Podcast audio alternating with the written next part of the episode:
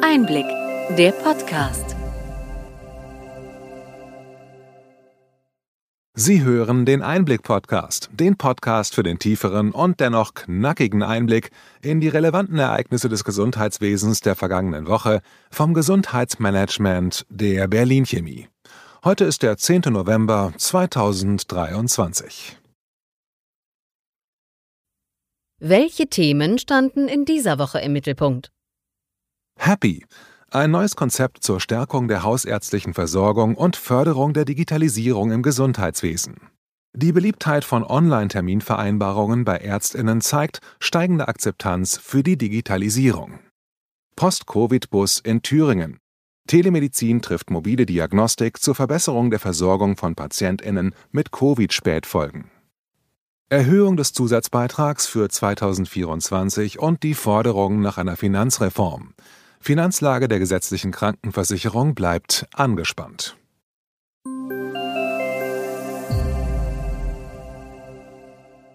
Womit starten wir? Wir hatten in der letzten Ausgabe unseres Einblick-Podcasts schon darauf aufmerksam gemacht, heute mehr dazu. Das vom Hausärztinnen und Hausärzteverband entwickelte Konzept Hausärztliche Primärversorgungszentren Versorgung interprofessionell, kurz HAPPY, zielt darauf ab, die Rolle der Hausärztinnen als Lotsen im Gesundheitssystem zu stärken und die interprofessionelle Versorgung zu fördern. Ein weiteres Ziel ist es, die Digitalisierung voranzutreiben und eine hybride Versorgung einzuführen, um Ressourcen zu schonen. Die Bundesvorsitzende des Verbands, Nicola Buhlinger-Göpfert, erklärte kürzlich, warum hausärztliche Primärzentren zukünftig wichtig seien. Mit Happy habe der Verband einen Vorschlag zur Versorgung in Zeiten des demografischen Wandels vorgelegt. Wichtig sei die interprofessionelle Zusammenarbeit im Team. Hier sind auch politische Anpassungen notwendig, wie etwa die neue Definition eines Praxis-Patientinnen-Kontaktes. Zur Finanzierung schlägt der Verband vor, Abrechnungsmodalitäten nicht auf Behandlungsquantität, sondern auf Patientinnenwohl auszurichten, wie es im Rahmen der hausarztzentrierten Versorgung bereits möglich sei. Folge man diesen Schritten, fördere man auch die von der Koalition angestrebte Ambulantisierung. Das Konzept zielt darauf ab, dass die Versorgung zentral oder dezentral durch die Hausarztpraxis unter Leitung der Hausärztinnen stattfindet. Jede Praxis kann sich individuell organisieren. Erarbeitet wurde Happy gemeinsam mit der Universität Heidelberg, die dazu viele Interviews mit Expertinnen verschiedener Akteure im Gesundheitswesen führte.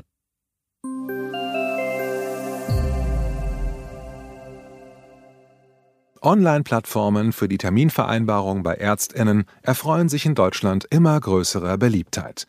Laut einer Umfrage des Digitalverbands Bitkom nutzen viele Patientinnen solche Plattformen, um freie Zeitfenster für Arzttermine sowie eine passende Praxis in der Nähe zu finden. Ein Großteil der Befragten ist der Meinung, dass digitale Buchungssysteme zum Standard in Arztpraxen werden sollten. Um die Terminplanung und das Zeitmanagement in den Praxen zu optimieren, ist laut Expertinnen ein strukturiertes Terminmanagement unerlässlich. Oft kommen überfüllte Kalender und lange Wartezeiten für Patientinnen durch mangelnde Pufferzeiten für Notfälle und spontane Termine zustande.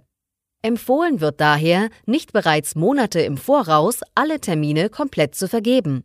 Zudem sollten spezielle Akutsprechstunden eingerichtet werden, um dringende Fälle aufzufangen. Auch der Einsatz digitaler Helfer wie KI-Telefonassistenten kann Abläufe verbessern und das Praxispersonal deutlich entlasten.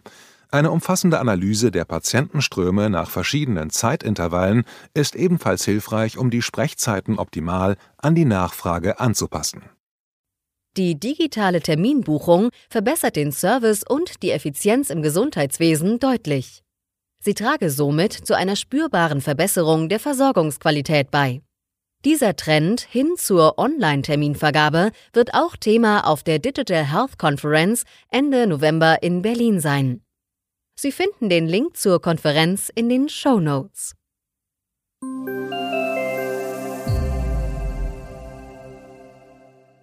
Telemedizin soll die Versorgung von PatientInnen mit Covid-Spätfolgen verbessern.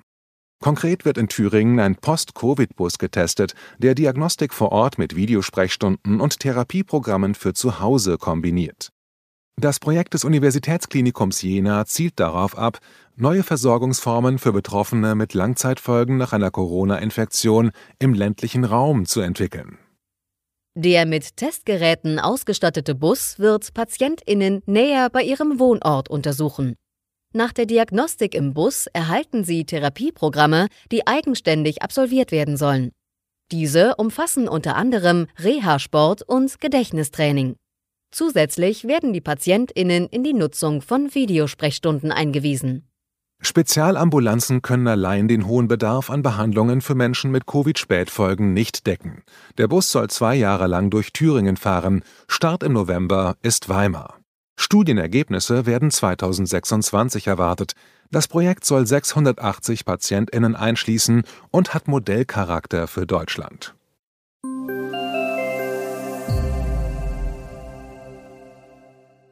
Ein Learning aus der Pandemiezeit war die Tatsache begrenzter Ressourcen, insbesondere im Hinblick auf die Beatmungsgeräte. Der Marburger Bund bereitet eine Verfassungsbeschwerde gegen die im November 2022 beschlossenen Änderungen des Infektionsschutzgesetzes vor. Die Beschwerde richtet sich gegen die neuen Verfahrensregelungen bei nicht ausreichend vorhandenen überlebenswichtigen intensivmedizinischen Behandlungskapazitäten. Der Marburger Bund stellte fest, dass die Neuregelung zu Verunsicherungen geführt hat. Mit dem Verbot der Ex-Post-Triage gilt das Kriterium der Überlebenswahrscheinlichkeit nur eingeschränkt. Patientinnen mit guter Prognose könnten wegen belegter Intensivbetten sterben. Laut Bundesverfassungsgericht muss bei knappen Ressourcen aber die aktuelle Überlebenschance für alle Patientinnen gelten. Dies will der Marburger Bund nun einklagen, da die neue Regelung dem ärztlichen Ethos widerspricht.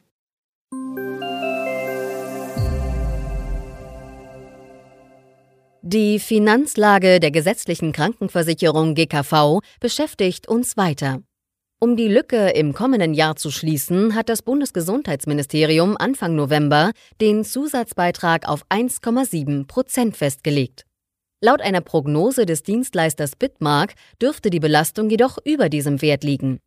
Bundesfinanzminister Christian Lindner lehnt höhere Steuerzuschüsse für die GKV ab und Karl Lauterbach will den Leistungskatalog nicht kürzen. Die Unterschiede bei den Zusatzbeiträgen der einzelnen Krankenkassen bleiben auch 2024 beträchtlich. Laut Bitmark könnten lediglich elf Kassen ihren Zusatzbeitrag unter 1,3 Prozent halten. Dies war im vergangenen Jahr noch der bundesweite Durchschnitt bei allen Kassen. Die Krankenkassenverbände fordern angesichts dieser Entwicklung die Politik zum Handeln auf. Sie weisen auf weitere Kostenrisiken durch geplante Reformen im Gesundheitswesen hin. Ulrike Elsner, Vorstandsvorsitzende des Ersatzkassenverbands VDEK, sagte, ich fordere Bundesgesundheitsminister Prof. Karl Lauterbach auf, nun zügig das versprochene tragfähige Konzept zur dauerhaften Finanzstabilisierung der GKV vorzulegen.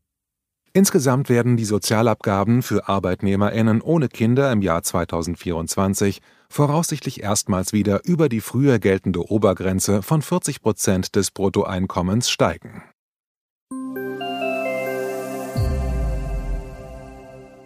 Steigende Kosten, auch im internationalen Vergleich. Eine Studie des Zentralinstituts für die Kassenärztliche Versorgung ZI in Deutschland prognostiziert einen Anstieg der Gesundheitsausgaben innerhalb der OECD-Länder. Die Gesundheitskosten werden bis 2030 voraussichtlich stärker steigen als das Bruttoinlandsprodukt. Treibende Faktoren sind die Zunahme chronischer Krankheiten und die Alterung der Bevölkerung, fortschrittliche, aber kostenintensive Medizintechnik sowie erhöhte Qualitätsansprüche an medizinische Behandlungen. In Deutschland und Österreich zeichnet sich das Gesundheitssystem durch einen hervorragenden Zugang zu Leistungen und eine überdurchschnittliche Versorgung mit medizinischem Personal und Infrastruktur aus. Trotz hoher Gesundheitsausgaben in Deutschland, die mehr als 11 Prozent des Bruttoinlandsprodukts BIP ausmachen, bleiben Gesundheitsindikatoren wie die Lebenserwartung und die vermeidbare Sterblichkeit nur im Durchschnitt der OECD-Länder. Die Schweiz indes verzeichnet gemessen am BIP die höchsten Gesundheitsausgaben unter den europäischen OECD-Staaten und zeigt bei wichtigen Gesundheitsindikatoren überdurchschnittliche Ergebnisse. Die Studienergebnisse betonen die Notwendigkeit effizienter Investitionen und die Wichtigkeit präventiver Maßnahmen zur Vermeidung chronischer Erkrankungen. Gesundheitssysteme weltweit stehen vor der Herausforderung, sich nachhaltiger auszurichten, um den steigenden Anforderungen gerecht zu werden. Angesichts der sich verändernden globalen Gesundheitslandschaft und begrenzter Ressourcen ist es notwendig, die Gesundheitssysteme so effizient und effektiv wie möglich zu gestalten.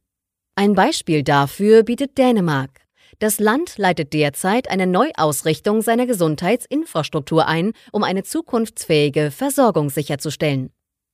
Der dortige Rat für Priorisierung im Gesundheitswesen hat eine Reihe von Empfehlungen für Dänemark vorgelegt. Unter anderem wird eine stärkere Ausrichtung auf die Primärversorgung und eine verbesserte Nutzung der vorhandenen Ressourcen vorgeschlagen. Gefordert werden Maßnahmen wie die Verlagerung von Versorgungsleistungen von Krankenhäusern auf die primäre Versorgung und eine Flexibilisierung der Aufgabenverteilung. Ziel ist es, das Gesundheitssystem widerstands- und anpassungsfähiger zu machen. Vielleicht können wir Impulse für unsere Diskussionen vom Nachbarland bekommen?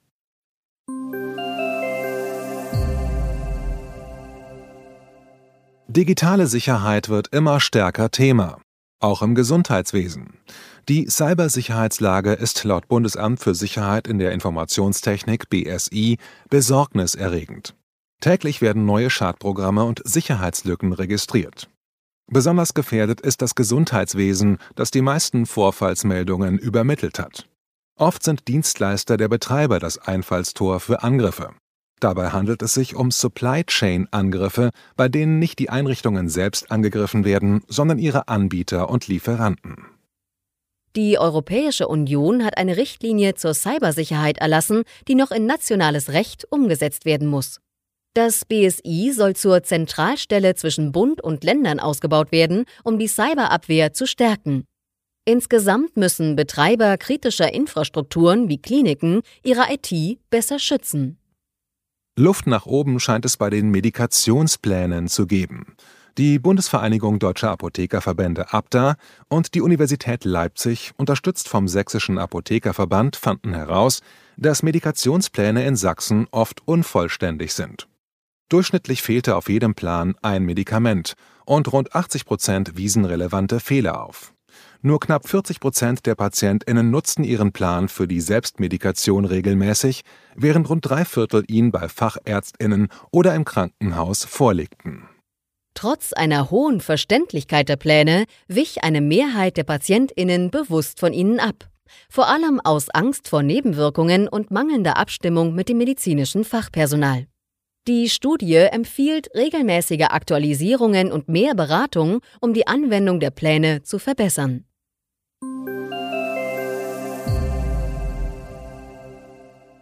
Soweit unser Rückblick. Welche Themen sind wichtig für die kommenden Wochen? Bundesgesundheitsminister Karl Lauterbach kündigte auf der Hauptversammlung des Marburger Bundes überraschend ein umfassendes Bürokratieentlastungsgesetz für den Gesundheitsbereich an. Dieses soll noch vor Weihnachten vorgelegt werden.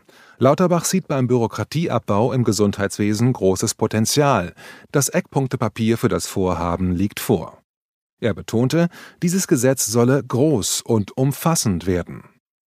Bis Weihnachten stehen auch weitere Vorhaben des Bundesgesundheitsministeriums auf der Agenda des Bundestages. Die Gesetzgebungsmaschinerie läuft weiter auf Hochtouren. Eine gute Ergänzung zu unserem Einblick-Podcast ist der Podcast Healthcare Tax and Law.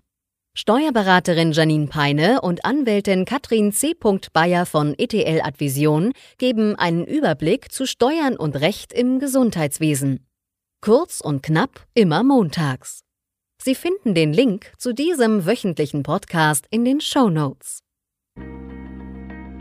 Hat Ihnen die breite und bunte Palette an Nachrichten und Informationen gefallen? Gerne können Sie unseren Podcast weiterempfehlen. Schreiben Sie uns Ihre Anregungen und Fragen bitte an gesundheitsmanagement at berlin-chemie.de. Sie finden unsere Kontaktdaten auch in den Show Notes. Wir freuen uns, wenn Sie am nächsten Freitag wieder dabei sind beim Einblick-Podcast vom Gesundheitsmanagement der Berlin Chemie.